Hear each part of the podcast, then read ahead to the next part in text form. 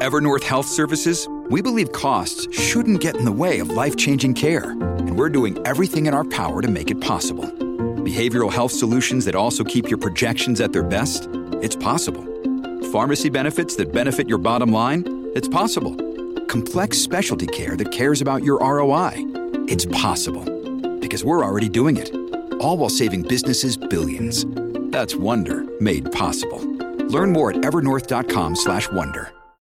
When you need mealtime inspiration, it's worth shopping Kroger, where you'll find over 30,000 mouthwatering choices that excite your inner foodie. And no matter what tasty choice you make, you'll enjoy our everyday low prices, plus extra ways to save, like digital coupons worth over $600 each week. You can also save up to $1 off per gallon at the pump with fuel points. More savings and more inspiring flavors make shopping Kroger worth it every time. Kroger, fresh for everyone. Fuel restrictions apply.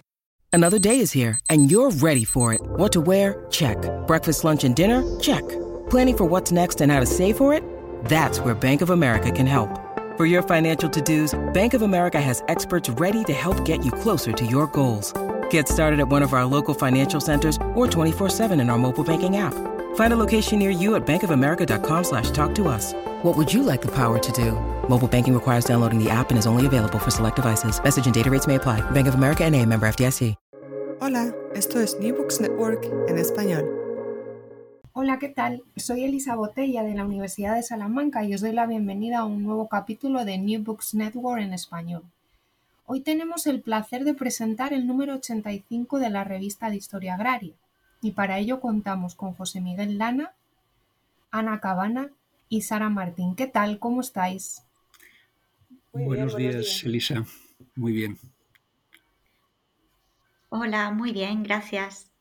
Muchas gracias por estar con nosotros. José Miguel Lana es catedrático de la Universidad de, de es catedrático de la Universidad Pública de Navarra de Historia e Instituciones Económicas y es el editor jefe de, la revista de Historia Agraria. Es autor de medio centenar de artículos en revistas indexadas y colaborador en varias monografías colectivas. Sus temas de investigación abarcan, entre otros, la lógica eh, de manejo histórico de los recursos comunales y, en términos generales, los derechos de propiedad y las instituciones de acción colectiva. También ha abordado el estudio de la evolución de los mercados agrarios de factores, las relaciones sociales de producción, la productividad y los niveles de vida en el campo navarro. Ana Cabana es doctora en Historia y profesora titular eh, de Historia Contemporánea en el Departamento de Historia Contemporánea de la Universidad de Santiago de Compostela sus investigaciones tienen como ejes temáticos la historia rural contemporánea y la historia social durante la dictadura franquista y la transición a la democracia, con atención prioritaria al estudio de las actitudes sociales. Ha realizado eh, estancias de investigación en diversos centros eh, de reconocido prestigio, como la Universidad Nova de Lisboa, la London School of Economics and Political Science, la Universidad Autónoma de Madrid y la Universidad Pablo de Olavide. Y además es miembro del grupo de investigación de referencia competitiva Instagra y autora de monografías como La derrota de lo épico de 2013, A ver las ailas campesinas en la historia de España en 2021, además de otros trabajos recientes, no este año, por ejemplo, podemos citar de actitudes sociales y agros en los lindes de la historia agraria, capítulo en el libro Senderos de la Historia, Miradas y actores en medio siglo de historia rural, de la, editorial Comares 2021, y 150 mujeres sin ningún nombre, mujeres y protesta en el campo gallego durante el franquismo en historia social también en 2021. Sara Martín es doctora en Historia Contemporánea por la Universidad Complutense de Madrid, Convención Europea por la Universidad degli Studi de Firenze, licenciada en Periodismo en 2017 y máster de profesorado en la especialidad de Lengua y Literatura en ese mismo año. En la actualidad es investigadora postdoctoral del CONICET en la Universidad de Buenos Aires. Sus investigaciones de historia social, estudios culturales y feministas están centradas en la agencia local, nacional y transnacional, así como en los procesos de movilización social de diversos colectivos subalternos de trabajadores en España y Argentina. Actualmente investiga las, ritualidades históricas y otras formas de cultura popular que ponen en relación a las identidades locales con el territorio. En primer lugar, vamos a hablar un poco de la revista de Historia Agraria, ¿no? Vamos a, reconocer ¿no? la, trayectoria, ¿no? indagar un poco en esa trayectoria de la revista, entendiendo ¿no? que es una publicación cuatrimestral de acceso abierto en español, inglés y portugués, con un, carácter transdisciplinar. Eh, la revista publica artículos originales con perspectiva histórica sobre el mundo rural, la agricultura, la ganadería y la pesca, la alimentación o el medio ambiente, con una amplia cobertura geográfica y cronológica y sin restricciones teóricas ni metodológicas. Por ello cuenta con importantes indicios de, calidad. Entre ellos podemos destacarnos su indexación en, JCR y en 2020 con un factor de impacto de 0.488 y bueno, el reconocido sello de calidad de la, de la FECID, ¿no? que por supuesto ha conseguido en diversas ediciones. José Miguel, Muchas gracias eh, por estar con nosotros. Cuéntanos un poco más sobre la revista, quizás haciendo hincapié en esa perspectiva y en ese trabajo previo ¿no? para, para mejorar el, sesgo de género en, los procesos editoriales. Bueno, la revista es una, es una revista pues ya con, con, un largo, con una larga trayectoria desde 1991 que salió el, el primer número y que ha ido madurando y, consolidándose y haciendo una, una apuesta por, por una historia de calidad, ¿no? Una historia agraria, una historia con multidisciplinar y, que desde 2018 se ha convertido en una revista de acceso abierto. Es una revista de lo que se llaman revistas diamantes, es decir, revistas que cuyo cuyo modelo de negocio, si se le quiere llamar así, pues, pues no es tal, en el sentido de que no, no cobran a los no, cobran a los suscriptores que tienen acceso en, línea a los artículos y tampoco cobra a los autores, como es cada vez más común en el ámbito, en el ámbito de la edición científica. Y entonces, bueno, pues es, es una apuesta que se sostiene fundamentalmente gracias al apoyo de algunos de, algún, de algunas universidades, en concreto la Universidad Pública de Navarra, la Universidad de, Zaragoza y la Universidad de Murcia, y, de la Sociedad de Estudios de Historia Agraria. Con lo cual, esto es lo que permite junto con algunos suscriptores que mantienen su suscripción en papel, que la revista se siga editando y lo siga haciendo con, la calidad que, acreditan las, las, evaluaciones externas. ¿no? En este sentido, pues el propio, la propia entrega que hacen el equipo editorial como los autores y, desde luego los evaluadores externos que colaboran con la revista, pues esa es, esos son ayudas inexcusables ¿no? para, para, que la, para que la revista siga saliendo con, garantías de calidad. Cuéntanos un poco, José Miguel, cuál ha sido el, resultado de, este proceso ¿no? de corrección del sesgo en los procesos editoriales, ¿no? Teniendo en cuenta el reconocimiento ¿no? y la mención especial que ha recibido por parte de, la FECIT. Bien, pues yo diría que es aún pronto para, para decirlo, ¿no? Esto no es una, una, apuesta de hoy para mañana, es una apuesta a largo plazo, pero mm, con todo es ya importante el haber tomado conciencia de procesos que casi siempre automatizamos y al hacerlo así, al automatizar estas, estas prácticas editoriales, pues es fácil deslizar sesgos de género o de cualquier otro tipo. Así pues, eh, bueno, pues hemos, hemos avanzado por, una, por lo que podríamos llamar una toma de conciencia editorial. Eh, pero al margen de, esta idea hay algunos efectos ya visibles. Eh, de entrada, la composición de los órganos editoriales. El Consejo de Redacción está ahora mismo compuesto por 13 mujeres y 9 hombres. El Comité Asesor por 10 mujeres y 11 hombres. Es decir, prácticamente estamos en una situación de, paridad. Eh, en cuanto a los artículos publicados en 2021, el 50% de los artículos publicados eh, tienen una mujer como primera firma o, o participa una mujer al 50%. Esto ya es un logro importante teniendo en cuenta que en 2017 esta proporción apenas era del 17%. Y en cuanto al número de autoras, pues entre el total de autores, no por artículos, pues nos, encontramos en 2021 en una tercera parte de, firmas eh, femeninas. Esto tiene que ver con el hecho de que hay artículos eh, que, se, que, se, han realizado en, de forma colectiva y con muchos hombres firmando. ¿no? En cualquier caso, esta, esta cifra en 2017 era del 19%, es decir, se, constata un avance relevante. Por otro lado, las reseñas de libros que se han publicado en la revista en 2021 los, las autoras de estas reseñas son el 36%, en 2019 apenas eran el 18%. En cuanto a los libros reseñados, este último año, libros escritos por mujeres representan el 29%. Y en 2019, cuando nos propusimos avanzar por este, por este sendero, apenas eran el 16%.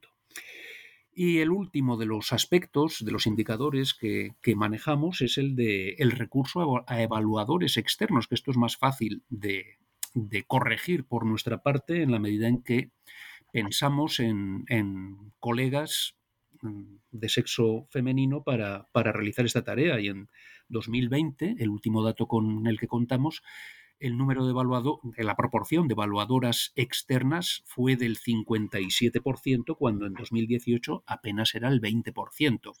Es decir, que incluso en el corto plazo, pues se, han hecho visibles algunos, algunos avances sustanciales en unos procesos editoriales que, como digo, es muy fácil en ellos eh, deslizar de manera automática e inconsciente sesgos de género. ¿no? Yo creo que la toma de conciencia es importante y esto lo ha reconocido la Fundación Española de Ciencia y Tecnología en este último año con la renovación del sello de calidad con la mención en buenas prácticas editoriales en igualdad de género. Nos gustaría conocer un poco más, José Miguel, cómo se organiza la revista, ¿no? Cada número con las secciones de debates, estudios, crítica de libros y conocer un poquito el, proceso de, evaluación, cómo funciona. Bueno, lo primero que hay que decir es que la revista Historia Agraria es una revista que, opera en flujo continuo, es decir, que aunque publicamos tres números al año, cada uno de ellos con ocho artículos, por tanto 20, 24 artículos por año, estamos abiertos a la recepción de originales, de propuestas de originales durante todo el año. No hay fechas eh, establecidas a la hora de, recibir propuestas de artículos y, por tanto trabajamos en, una lógica de flujo editorial prácticamente, prácticamente continuo. Eh, salvo por las lógicas, los lógicos periodos de vacaciones o de descanso de los editores en el hemisferio occidental o en el, hemisferio eh, nuestro, ¿no? Eh, los, colegas del hemisferio sur pues toman sus vacaciones en, invierno, ahora estarán a punto de tomarlas y los, los del hemisferio norte pues los tomamos en verano, ¿no? Pero a salvo de eso funcionamos en flujo continuo y recibimos una, alrededor de un centenar de artículos por, por año, algo, quizás algo menos en, algún, en alguno de estos años, eh, a los que sometemos a un doble proceso de evaluación muy exigente. Eh, por un lado, una evaluación interna con dos, con la lectura y, la crítica por parte de dos miembros del Consejo Editorial, y, la, y luego, si, si atraviesan con, con fortuna ese ese proceso, esa fase, pues pasan a manos de, evaluadores externos que son generalmente expertos en la materia y, por tanto nos ofrecen una visión más precisa, más rigurosa de lo que aporta este, este artículo o, las, debilidades que, tiene y que convendría mejorar o que, lo, o que aconsejan su, rechazo. ¿eh? En cualquier caso, este es el proceso, eh, es un proceso riguroso y exigente en el que valoramos el interés, la coherencia, la sustancia, la, metodología, la solidez de, los trabajos que recibimos y en función de esto los, los aceptamos o los, o los rechazamos. ¿no?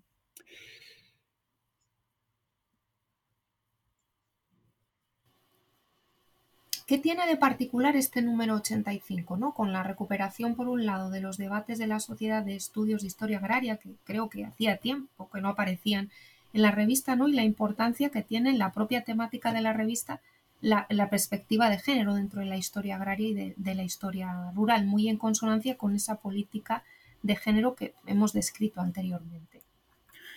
Sí, bueno, la, este número es, al igual que otros, que otros números anteriores, un, un volumen en el que se dan se dan cita trabajos con una perspectiva muy amplia, ¿eh? que pueden suscitar el interés de eh, investigadores o de lectores interesados por, por, distintos periodos, por distintas geografías, por distintas temáticas. ¿no? Entonces, bueno, pues tenemos dos, dos, artículos sobre la Baja Edad Media, uno sobre los, los, siglos de la Edad Moderna, dos sobre el siglo XIX, uno sobre el siglo XX, otro sobre el siglo XXI con perspectivas muy diversas de historia económica, de historia política, de antropología, sobre España o distintas eh, regiones españolas, sobre Chile o sobre Cerdeña en Italia, ¿no? Con lo cual, pues bueno, aquí eh, puede, puede, el lector encontrar, ya digo, eh,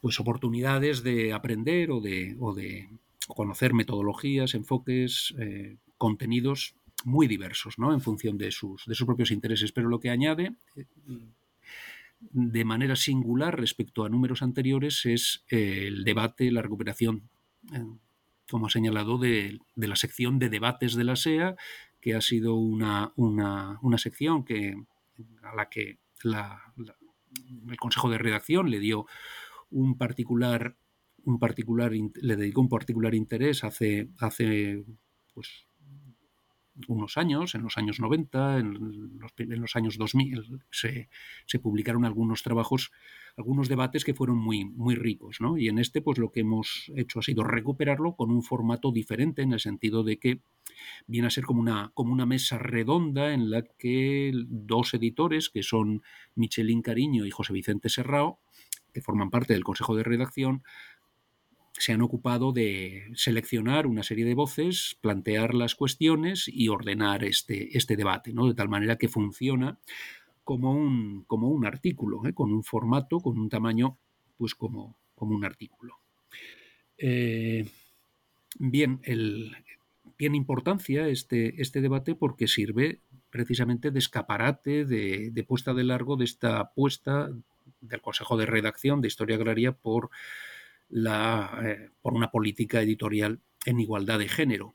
Y por tanto lo que se hace en este, en este artículo es plantear a, a, distintos autores, a Ana Cabana, que está aquí presente, a Henry French, a Colin Johnson, a Lynn Van Mole, pues una serie de, de cuestiones, de preguntas que eh, sirven para mm, reflexionar sobre las relaciones entre, entre género e historia agraria. ¿no? Entonces, nos preguntamos, o, se preguntan los editores si es el género, cuál es el, papel que cumple el género en, en la historia agraria, si es un sujeto, si es una categoría de análisis o si es más bien una perspectiva, si la presencia del género en la en la, en la historia agraria ha sido, ha, tenido influencia o ha contribuido singularmente en, los últimos, en las últimas décadas,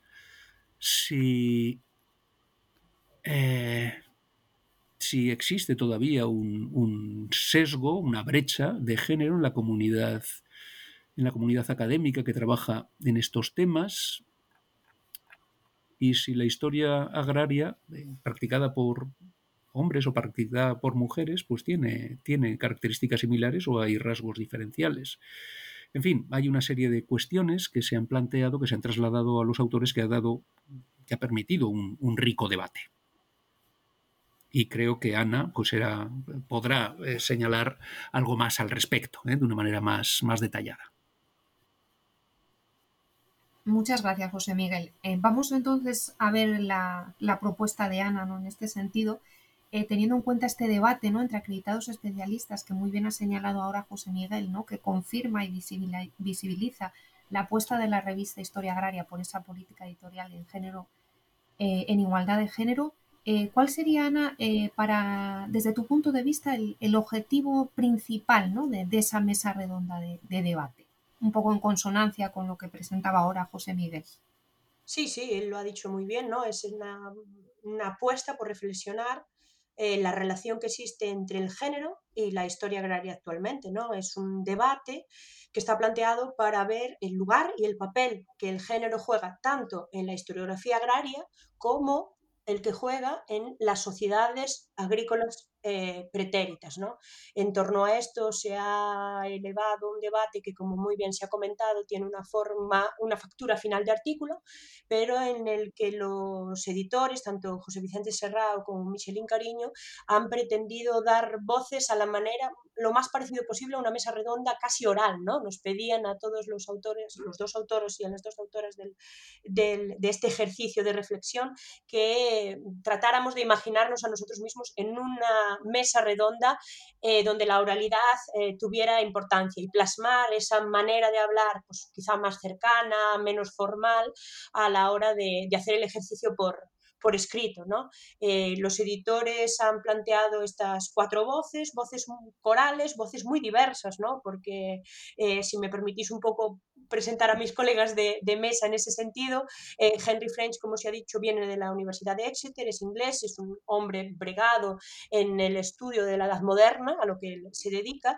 con una atención muy importante a lo que son las masculinidades en la, en la Edad Moderna y que ha tenido un peso específico como se, en la historiografía de su país, como se ve, porque bueno, él ha sido el presidente de la Asociación de Historiadores Rurales eh, Británicos durante, durante bastante tiempo. ¿No? Lynn Van Moll probablemente es la que menos eh, precise de mi presentación, porque ciertamente es una referente, es la catedrática emérita de la Universidad de Lovaina, una mujer eh, con un, bueno, un currículum excepcional en todos los sentidos, pero que además ha sido un referente para la historia agraria europea, en tanto que su posición como, por ejemplo, presidenta de la organización del European Rural History, sin ir más lejos, entre muchos otros, ¿no? y que también ha prestado atención al, al, género y a las mujeres en sus estudios, esto sí, contemporaneistas, el 19 y el 20 son su marco de estudio.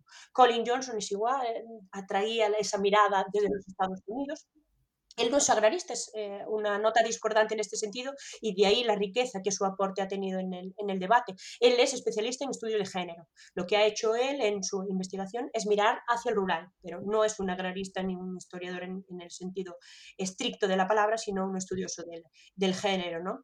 Y, ya digo, su mirada ha sido muy enriquecedora en este sentido. Y luego participaba yo como, bueno, a, para permitir una voz en eso, como digo, esas voces corales, pues una que hiciera, bueno, eh, una evaluación y una reflexión desde la, nuestra realidad, ¿no? La historiografía rural más, eh, peninsular o española, al menos. ¿no? Con respecto a tu contribución, Ana, eh, ¿sobre qué cuestiones eh, gira el artículo, no toda esa pertinencia, oportunidad y la propia historia del uso ¿no? de la categoría de género en la historia rural. Eh, ¿Qué cuestiones te gustaría señalar en, con respecto a tu contribución a, a esa mesa de debate? Mm, no sé específicamente sobre las mías en particular. Yo creo que la riqueza de cuando alguien se acerca a la lectura de, este, de esta mesa, eh, que ya digo, tiene una factura, como también señalaba José Miguel Lana, de, de artículo convencional en cuanto a extensión, número de, ¿no? Eh, físicamente, estéticamente un artículo, lo que creo que no importa tanto es la contribución de cada uno, sino esa mm, perspectivas o líneas en las que todos hemos coincidido con mucho matiz, ¿no? porque era lo que decía, tenemos miradas muy disímiles, generacionalmente disímiles, de puestos de poder para unos, para otros no, una mirada más europea al norte para unos, más del sur para otros, una mirada americana que introducen estudios de género, es decir, conviven diferentes miradas que yo creo que es lo rico ¿no? de, este, de este punto. Entonces yo casi he aprovechado más de la lectura de mis compañeros, porque los editores nos propusieron una manera de trabajar que ha, que ha resultado muy rica. ¿no? Ellos nos lanzaban unas preguntas concretas a las que nosotros eh, contestábamos y la única apreciación que teníamos era la extensión, esas 2.500 palabras fatídicas, sin duda lo más doloroso de hacer este trabajo es haber sido, haber cumplido con, esta, con esta, este, este requerimiento, ¿no? porque la verdad es que lo que más costaba ir reduciendo, era cuando uno se daba cuenta ya se había pasado y tenía 2.500 palabras para todas, las, para todas las preguntas que se nos hacían. Y en este trabajo ninguno miraba la aportación del otro. ¿no? Y luego hubo una segunda parte en la que todos nos pudimos leer y si teníamos interés, pues matizar nuestros puntos o ver que lo mismo habías tratado un par de veces, entonces eh, convenía reducir ahí y poder escribir algo que te había faltado en otra parte. Y en un último momento, luego de releernos y rehacer, digámoslo así, teníamos una, una, última pregunta o general sobre una discusión final, ¿no? en la que podríamos introducir, después, insisto, de habernos leído a todos, es una, una reflexión, una reflexión final. ¿no? Yo creo que ha sido muy rico todo el, el debate en sí mismo, ¿no? planteaba antes José Miguel Lana las preguntas que se nos hacían y ciertamente el concepto de género aparecía como fundamental. ¿Qué es para cada uno de nosotros y qué es para nuestras historiografías de base ¿no? el concepto de género? ¿Cómo ha sido usado? ¿Para qué ha sido útil en estos últimos 20 o 30 años de la historiografía rural ese uso, ese empleo de la categoría de género? ¿Qué lagunas han quedado en estos 20, 30 años de hacer historia pensando en el género? Qué aún queda por hacer, ¿no? Eh, mm, sobre la transdisciplinaridad, interdisciplinaridad que cabe entre la historia agraria y los estudios de género, en el que todos hemos coincidido que queda mucho por hacer ciertamente, ¿no? O igualmente, qué hacer qué cabe hacer a futuro a la hora de convertir a la historia agraria en un marco de análisis historiográfico más sensible al género, ¿no? Porque ciertamente si en algo hemos coincidido también todos eh, y todas el conjunto de los cuatro autores ha sido en decir que el género ha entrado en la historia agraria de manera mucho más lenta y mucho menor que en, otras, eh, en otros campos de análisis historiográfico, ciertamente, ¿no? Entonces mm, se apostaba por ver qué a futuro se podría hacer para evitar que la historia agraria quede como una isla en la que el género no cale, no mm, tenga el papel que parece merecer a la hora de hacer una mejor historia rural, de acercarse mejor a conocer más holísticamente los sujetos eh, que habitaban el campo en el, la historia. ¿no? Eso ha sido lo que hemos hecho y cada uno, ya digo, desde nuestras perspectivas hemos eh, tratado de, dar eh, nuestra, bueno, de reflexionar sobre estas realidades que te, que te comento. Y además de ese desequilibrio, ¿no? Habéis identificado otros en, dentro de la comunidad de historiadores que trabajan en este campo. ¿Y qué respuestas ofrecéis en ese sentido, ¿no? Dentro de la mesa de debate. Había una pregunta específica para la comunidad de historiadores, que me parece interesante resaltar, quizá antes no lo he hecho debidamente, eh, que tenía que ver con nuestra percepción sobre cómo esta comunidad de historiadores e historiadores de historia agraria, eh, si, em, la, verdad es que la pregunta era, ¿hay brecha de género o no en la comunidad de investigadores de la, de la historia rural? ¿no? Y sí que ahí había una unanimidad en, bastante amplia, una unanimidad, vamos, en, em, a la hora de percibir que ciertamente las mujeres accedemos, acceden y se ve que accederán en menor número que, los hombres. Eso ah, dice mucho del trabajo que la revista Historia Agraria está intentando llevar, ¿no? de visibilizar a las mujeres que hacen historia agraria, historia rural, ¿no? Eh, porque les permitirá sin duda ver ese campo de la historia rural algo como algo menos ajeno o donde las mujeres tienen menos presencia, menos visibilidad en, en sí misma. Y estoy hablando como historiadoras e historiadores. Luego estaría el punto, en el que también eh, todos hemos llegado a cierto acuerdo, en el que el género le falta mucho por hacer, como decía antes, hay mucho que trabajar para que el género alcance un peso que tiene, por ejemplo, sin ir más lejos, en la historia social o en la historia cultural ciertamente es relevante. ¿no? Y esa brecha de género debe ser, debe ser digamos así, trabajar en eh, hacerla cada vez más estrecha hasta que acabe siendo inexistente o invisible como está haciendo, repito, la, la revista Historia Agraria. ¿no?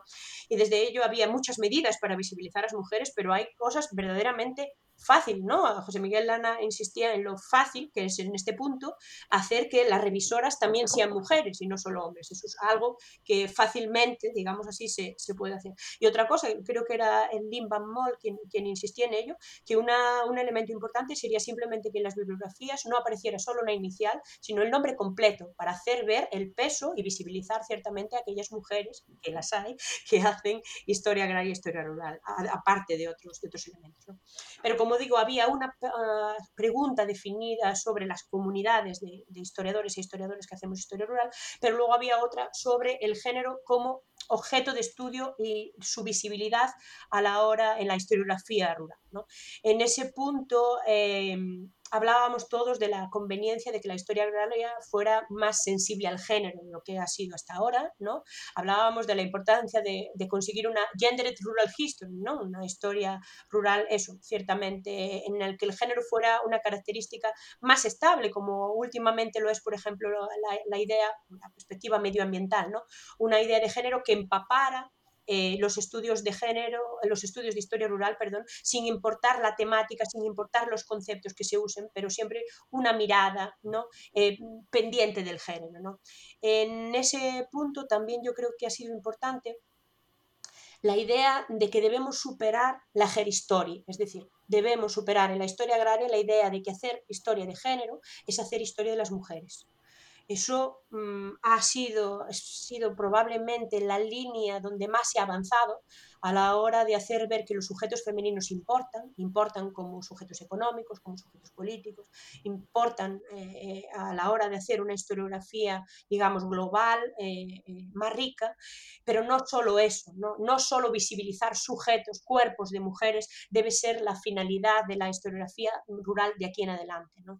En ese sentido, superar esta historia era una baza importante a nuestra manera de ver y dejar de visibilizar mujeres haciendo una casi una contrahistoria, una historia compensatoria. Dado que las mujeres no han estado últimamente, en los últimos, hasta hace 20 años, en la historia rural, vamos a poner esos sujetos y compensar su ausencia es una manera de trabajar atractiva, sin duda, con futuro, sin duda, pero no debe ser el único, la única receta, la única modalidad a tener en cuenta. ¿no? Y en este sentido lo que se hablaba es eh, directamente de integrar el género, es decir, integrar las relaciones, integrar el poder, integrar la jerarquización social y cultural a partir del género que es otra cosa, otra manera de historiar, ¿no? Una es una manera de coger unos sujetos específicos, las mujeres, el otro una manera de hacer historia social y cultural sobre relaciones, relaciones disímiles, relaciones eh, jerárquicas que se dan a partir de la eh, creación del género como categoría.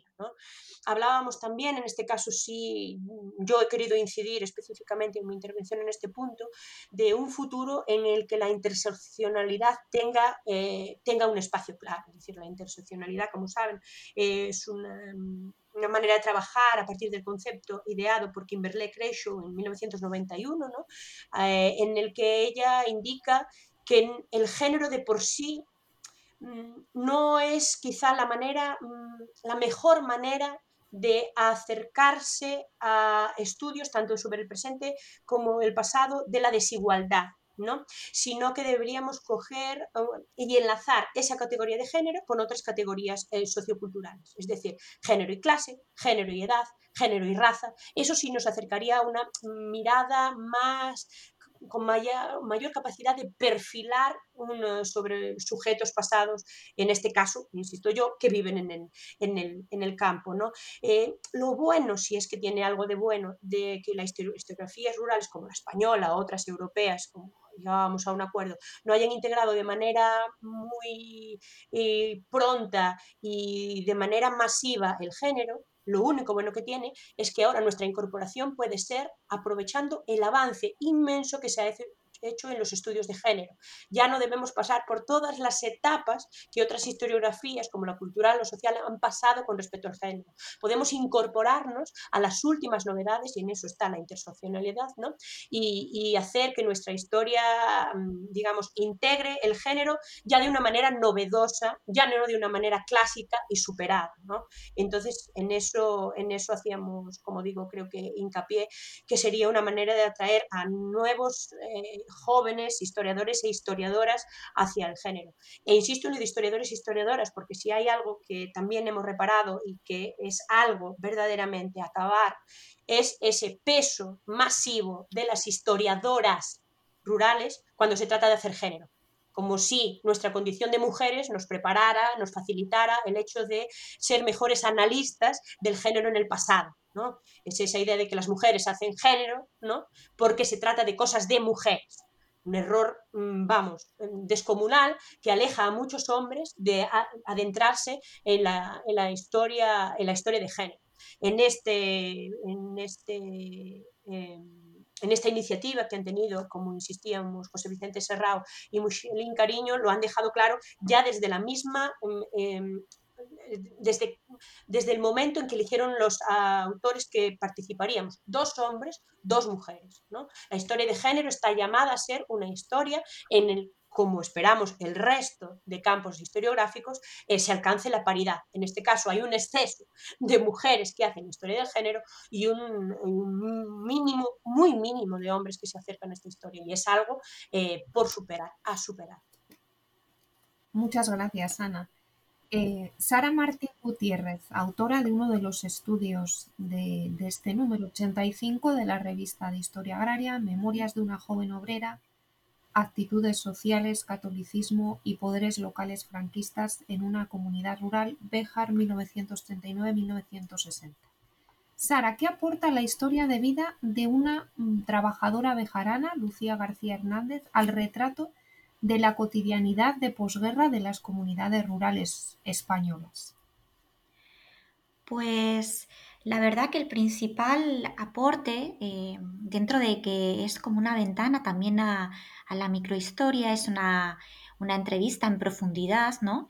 Eh, lo que nos permite es discernir la pluralidad de actitudes que hay en una comunidad rural en la época franquista, donde mucho se ha estudiado sobre las representaciones y los discursos ¿no? Eh, de lo que son los poderes tanto locales como estatales, eh, tanto de la Iglesia como de otros sectores, pero poco a veces sabemos, especialmente en las ruralidades, de eh, lo que sucede, ¿no? más desde esta perspectiva, desde abajo, ¿no? que, viene a dar la, la, history from below. ¿no? Es esas identidades a ras del suelo, ¿no? que, también han trabajado pues, los grupos de investigación en Granada, en Galicia y en, otras partes de España, y que nos permiten también eh, a veces cuestionar eh, cuál era, digamos, eh, la, pervivencia o, la asunción tajante de estos discursos y de estas representaciones construidas desde arriba, y además lo que nos permite precisamente es ver cómo se va conformando esa identidad eh, rural a través de la experiencia particular y a través también de cómo se unen, se entrelazan esos discursos y esas representaciones con las experiencias de vida, con eh, las cotidianidades y con las actitudes que estas identidades van manifestando ¿no? en, estas, en estas cotidianidades. En este artículo particularmente eh, que se trabaja sobre una biografía ¿no? de Lucía García, que comento brevemente, ella mm, es hija de anarquistas, pero se va a vincular eh, primero como obrera textil y después a la Iglesia Católica a través de su eh, participación en los comedores de monjas, ¿no? donde ella ayudaba en los repartos de las raciones de comida. ¿no? Posteriormente va a participar en el, en el movimiento josista de la JOC y también en lo que después sería la Hermandad Obrera de Acción Católica Femenina en Béjar, y en los años 60 va a ser, de hecho, su, presidenta diocesana. ¿no? Entonces, eh, el perfil de, Lucía es interesante porque además, a través de su participación católica, va a alcanzar, eh, digamos, una militancia dentro luego del eh, Partido Comunista y de las comisiones obreras. Entonces, ya no solo por la riqueza de su testimonio, por los espacios que, frecuenta es interesante, sino yo creo que la pertinencia de, incorporar este tipo de estudios viene dada porque empecemos a conocer más de cómo se llega a estudiar la agencia ¿no? desde una perspectiva de género, ¿no? todo lo que han, comentado Ana desde, este, desde este lugar, ¿no? cómo ponemos la lupa a observar eh, las cotidianidades de posguerra en las comunidades eh, rurales a partir de personas que son importantes dentro de sus sectores, pero que a la vez nos conectan con esas otras ruralidades o esas otras identidades que no están en los archivos, ¿no? Entonces, eh, me parece que va un poquito por, por ahí, ¿no? La, historia de, Lucía para mí simboliza poner luz, ¿no? en, una comarca que tal vez en ese momento pues, no ha sido tan abordada, donde este tipo de movimientos tampoco han sido tan abordados, y entonces poder comparar cómo funcionan ciertos movimientos en las urbes y cómo funcionan ciertos movimientos con sus discursos, sus representaciones y su agencia, ¿no? su, su accionar cotidiano en las ruralidades y establecer diferencias, establecer también similitudes ¿no? y ver cómo responden ¿no? ante, ante esos poderes locales estas, estas identidades. Y hay veces que nos vamos a encontrar con mm, con momentos en los que hay una, hay una sinergia o hay como cierta aceptación o incluso desde su propia historia personal entienden y comprenden eh, pues ciertas actitudes de la caridad católica, etcétera, o ciertas nociones de orden, pero también son contestatarias desde otro lugar, ¿no? Especialmente cuando hablamos, por ejemplo, de, personas eh, trabajadoras, cuando eh, hablamos de los espacios eh, de trabajo, cuando hablamos de las experiencias laborales y de lo que las mujeres están viviendo allí como mujeres, ¿no? con todas las desigualdades los abusos, temas salariales, etcétera, y también con todo el peso ¿no? del, régimen, con, con, todos los arquetipos ¿no? y las feminidades. ¿no? Eh, que por supuesto también son construidas por, parte de la, Iglesia y de, estos, y de estos movimientos. Entonces, bueno, yo creo que la, pertinencia es esa, ¿no? Podernos dar un panorama más amplio de lo que están haciendo estas identidades en un contexto claro y concreto. ¿Y cómo interpretas la fuente y reconstruyes los acontecimientos históricos que sucedieron durante los años 40 y 50 en Béjar, ¿no? en el artículo? Sí, bueno, en este caso particular eh, fue eh, acudir al, archivo de las, eh, bueno, a la, colección que elaboraron en la Fundación Primero de Mayo, ¿no? sobre biografías obreras, ¿no? Y ahí estaba alojada Lucía García. Es verdad que era una entrevista que tenía mucho peso todo lo que eran los hitos del movimiento obrero, su participación en el, en el entramado comunista y, bueno, eh, su participación, digamos, posterior. Pero al ser una biografía, eh, que era una historia de vida, estaba trabajada dando un peso también a su historia desde la infancia hasta que ella se marcha a Madrid en los años 60. Eh, ¿no? Entonces, precisamente toda esa primera parte de la entrevista me permitió conocer estos acontecimientos históricos que iba narrando Lucía ciertas huelgas, ciertos conflictos con la acción católica, que luego yo después trataba de cotejar en libros que hablaban sobre bibliografía, ¿no? que hablaba sobre la, historia de Béjar, ¿no? Porque, bueno, ya sabemos que hay veces que en, las entrevistas todo lo que tiene que ver con establecer un, orden o, un, eh, un año concreto, bueno, hay veces que puede, que puede ser erróneo, ¿no? Entonces, lo primero es confirmar que la huelga que, de la que ella se está refiriendo o el acontecimiento que ella está narrando efectivamente sucede ese año, ¿no? Entonces, o en ese momento, ¿no? Y, bueno, yo creo que lo interesante, ¿no? Fue interpretar a través de su testimonio cómo eran, eh, cómo funcionaba la sociedad bejarana, todavía obviamente muy elitista y muy fragmentada, ¿no? Eh, en, en, ese periodo a través de los ojos de Lucía, ¿no?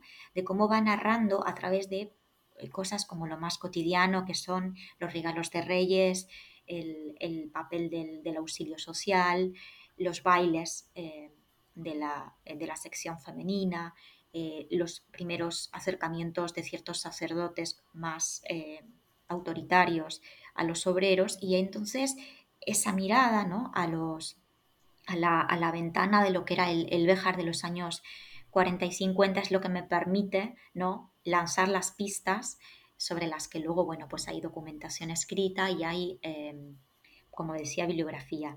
No obstante, en este, en este caso particular, para mí la historia de vida es la centralidad ¿no? de, la, de, la, experiencia y de...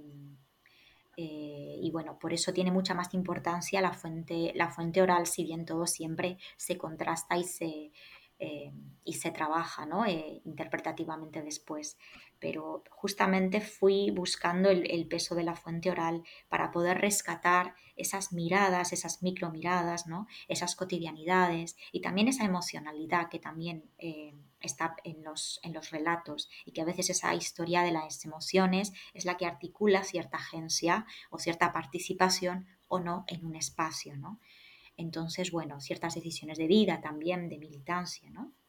Entonces, bueno, eh, el trabajo con la fuente pues llevó mucho tiempo, no solo de, escucha activa, ¿no? De esa entrevista que había realizado José Babiano, sino que posteriormente pues hay todo un, trabajo de, recorrido de, búsqueda de, información y de contextualizar ¿no? cómo se mueven eh, y, conviven estas actitudes sociales en el franquismo con todo el, bagaje teórico ¿no? de que tiene pues, eh, la historia social, la historia cultural, eh, el concepto de experiencia de Thompson, los aportes de Scott sobre los géneros, eh, y bueno, todo el trabajo que se está realizando en España eh, con esta mirada desde abajo, ¿no? Como decía antes, de las cotidianidades y de las actitudes eh, sociales de las comunidades rurales, ¿no? Entonces, bueno, esto fue un poquito el, proceso. ¿De qué manera los poderes locales del franquismo y de la Iglesia Católica trataron de imponer una representación única de la identidad nacional? Pues bueno, es, algo, es verdad, que, han trabajado muchos historiadores y muchas historiadoras, ¿no? Eh, a nivel, digamos, concreto, lo vemos al, abordar cuáles han sido los programas de acción ¿no? que han llevado estos, estos poderes locales, ¿no? Por centrarnos particularmente en este, en este caso, bueno, la Iglesia Católica en esta, en esta región manda directamente desde, desde Plasencia a Béjar a varios sacerdotes con el cometido de reorganizar eh, un poco la JOC y, de formar la UAC que no había, ¿no? Entonces hay una parte que es de gestar movimientos donde se puedan, digamos, eh, promover actividades, ejercicios espirituales, eh, tanto los que organizaban los movimientos como los que se realizaban en las fábricas, misas, eh, y también otro tipo, no, no, no cuestiones tan bajada de línea religiosa, sino también toda esta cuestión de los regalos, eh, de los, el reparto de alimentos, el funcionamiento de ciertos comedores, ¿no? Entonces son diferentes estrategias para eh, apelar o conectar con esas identidades locales, rurales, que aparentemente parecieran estar desconectadas ¿no? de, estos, de estos poderes y que están viviendo su propia experiencia, ¿no? Eh, obviamente no al margen de, pero sí tienen otras situaciones de vida, eh, otras preocupaciones en la cabeza y entonces pues están muy en, la subsistencia, ¿no? no tanto en, otras, en otras cuestiones. Para mí lo interesante es pensar si esta representación única de la identidad nacional, de cómo ser, eh, cómo se comporta, cómo piensa, cómo siente, ¿no? cómo se viste, cómo actúa, a dónde va, eh, esa identidad nacional que trata ¿no? de el arquetipo, ¿no? digamos. ¿no? Em, obviamente hay algo de esa, de esa representación que permea en estas identidades, pero también es interesante ver si realmente estas identidades se sienten cómodas con esa representación única. Es decir, esa representación única es una bajada de línea desde arriba que hay una parte que sí que permea, ¿no? Hay otra que se discute por parte de estas identidades. Y hay cuestiones a nivel discursivo, a nivel de prácticas de vida, que estas identidades no pueden asumir como, como propias, ¿no? precisamente por su, eh, eh, los, códigos de la feminidad de una mujer dedicada por completo al, cuidado de, sus hijos e hijas es, imposible para mujeres como Lucía, ¿no? donde tienen que eh, primero trabajar en la fábrica y luego sí, cuando se casan y salen de la fábrica, siguen trabajando en su casa cosiendo para la misma fábrica. Cambia el lugar de trabajo, pero no cambia su jornada. Entonces, a la vez es como se pueden sentir dentro de esas representaciones. Claro que hay tensiones, claro que hay disidencias, porque las experiencias de vida y lo que ellas necesitan para salir adelante en, lo más primario, se puede decir, no se, no se corresponde. Y es ahí donde vienen y donde se gestan las formas de contestación a estos poderes locales del franquismo y de la Iglesia Católica. Entonces, bueno, también a, través de la propia evolución de vida de, las personas vemos también esos cambios, ¿no? Porque en el caso de Lucía, por ejemplo, ella empieza siendo muy partícipe de esta idea de la caridad católica, ¿no? y comulga con, eso al principio. Después su propia experiencia y las cuestiones de clase la van a separar de esta idea y va a apostar más por la solidaridad y las redes de ayuda mutua, ¿no? Entonces, bueno, me parece que ahí es interesante estudiar los procesos, ¿no? Para ver lo de siempre, ¿no? Rupturas, continuidades, ¿no? Y ver de qué forma eh, no es algo lineal, sino que son ciclos, ¿no? En donde, bueno, una, una va observando cómo, cómo se va gestando ¿no? esas representaciones, esos discursos y esas contestaciones. Finalmente, em, Sara, eh, ¿qué papel juegan en el artículo algunas de las sociabilidades de la acción católica obrera dentro y fuera de las fábricas? Y si, encuentras ¿no? similitudes eh, a otras dificultades ¿no? de muchas familias ante, ante la posguerra. Sí, eh, la realidad es efectivamente para el caso de Béjar, ¿no? que, que, yo abordé en este periodo concreto, eh, pues estas sociabilidades no, no, se separan. Muchas veces dentro de la historia hemos tendido a, generar espacios de separación, ¿no? a decir, bueno, estudio la, la historia de este conflicto, de esta fábrica, y separo lo cotidiano, de dónde viene esta persona que de repente llega a este lugar de trabajo, de lo que sucede dentro. ¿no? Entonces, lo interesante yo creo es ver ese entrelazamiento ¿no? entre cómo la acción eh, católica obrera está dentro de la fábrica a través del accionar de estas identidades ¿no? que hablan, que se comportan, que organizan actividades y que en el, en el boca a boca están también difundiendo eh, un poquito la idea del, movimiento ¿no? y, su, y su esencia. Y por el otro lado, eh, la, fuera de las, de las fábricas, ¿no? Em, obviamente dentro de los espacios estrictamente de la acción católica, dentro de sus locales, dentro de las iglesias, todo lo que son las tareas de formación, los cursos, ¿no? los, eh, los retiros espirituales y todas estas cuestiones ¿no? que, eh, que organizan. A nivel de sociabilidades, ¿qué implican la realización de estas actividades o estos discursos que están circulando en estos, en estos espacios. Implican, eh, para mí, por un lado, un proceso de toma de conciencia gradual, es decir, muchas mujeres, algunas como Lucía, a través precisamente de pasar por estos espacios, adquieren una toma de conciencia que les va a hacer convertirse primero en voceras de sus propias sociabilidades obreras y por el otro les va a hacer tomar ciertas decisiones, como por ejemplo confrontar parte de la iglesia ¿no? con la que no se sienten cómodas y por el otro, por el otro lado también empezar a lo mejor a buscar alianzas y sociabilidades dentro de las ruralidades más políticas, ¿no? como puede ser aproximarse al, al, Partido Comunista o empezar a gestar otras, otros espacios cuando ven que dentro de estos, estas sociabilidades tan acotadas todo lo que quieren hacer y toda la capacidad de transformación que llevan, pues les resulta imposible, ¿no? Entonces, es interesante, ¿no? Ver eh, cómo es el accionar dentro y fuera, pero en cualquier caso mm, son las mismas identidades ¿no? las, que, las que lo están llevando a cabo ¿no? y son sus vidas. ¿no? Entonces se entrelaza eh, lo cotidiano, como comentaba antes, con, con toda esta parte ¿no? de, de sociabilidad y, militancia y por supuesto en un contexto que los años 40 y los 50 son muy diferentes a, a lo que van a ser después 60 y 70, no solo a nivel de la acción católica obrera, sino a nivel, como comentabas, de las dificultades ¿no? que hay en, en la temprana posguerra, ¿no? donde hay un hambre tremendo, eh, hay unas eh, carestías económicas brutales y entonces todo lo que tiene que ver con el devenir y el juego de estas identidades rurales y sus reivindicaciones están muy ligados a ese contexto de, la autarquía y, a, contestar esas, esas políticas ¿no? también que van orientadas al control social, que no es otra, otra cosa. ¿no?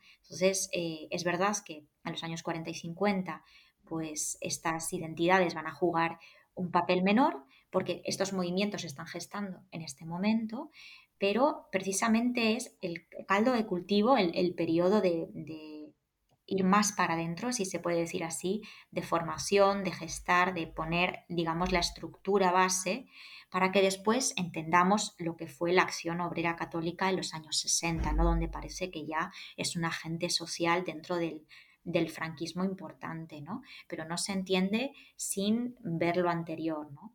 Y también haciendo esa diferencia, ¿no? Entre cuando nos referimos a los contextos urbanos a cuando nos referimos al mundo rural, ¿no? Donde hemos visto que la, pervivencia de ciertas dinámicas, ¿no? Muy, eh, a veces propias del antiguo régimen, eh, están como muy presentes todavía en cierto ideario a lo mejor no tanto en, las estructuras, pero sí en el ideario, en el lenguaje con el que hablan, ¿no? Y, la misma entrevista lo, dice, ¿no? Como que todavía hay, hay algo que pervive de eso. Así que se está difuminando en ese periodo, pero, pero está ahí. Así que bueno, eso sería un poquito. Muchas gracias. José Miguel Lana, catedrático de Historia Económica de la Universidad Pública de Navarra, Historia Contemporánea de la Universidad de Santiago de Compostela, y Sara Martín, investigadora postdoctoral de CONICET de la Universidad de Buenos Aires. Muchas gracias por estar con nosotros para presentar este interesante y completo número 85 de la revista de Historia Agraria. Muchas gracias, Elisa, por darnos la oportunidad de mostrarlo. Muchísimas gracias a ti. Muchísimas gracias por la, por la invitación y, por el tiempo compartido también para poder hablar de estas cosas, ¿no? y visibilizar también todas estas cuestiones, los trabajos de género en los ámbitos eh, del estudio de las ruralidades, que me parece, como ha comentado Ana y como habéis, eh, y también José Miguel con el tema de la revista, es fundamental, ¿no? Como que tiene que ser como el, el camino ¿no? de, a seguir. Así que gracias. Gracias a todos los oyentes y hasta el próximo episodio de New Books Network en español. Gracias por escuchar New Books Network en español.